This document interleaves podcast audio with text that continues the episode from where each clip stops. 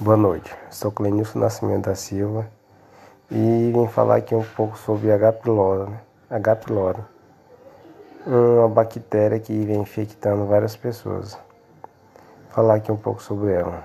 H. pylori ela é uma bactéria que se aloja no estômago ou intestino, onde prejudica a barreira protetora e estimula a inflamação, podendo provocar sintomas como dor e queimação abdominal além de aumentar o risco para o desenvolvimento de uma úlcera ou câncer, e câncer.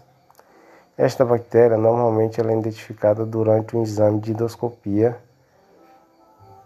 através de, através de testes da úlcera, que são os métodos mais comuns para a detecção da bactéria.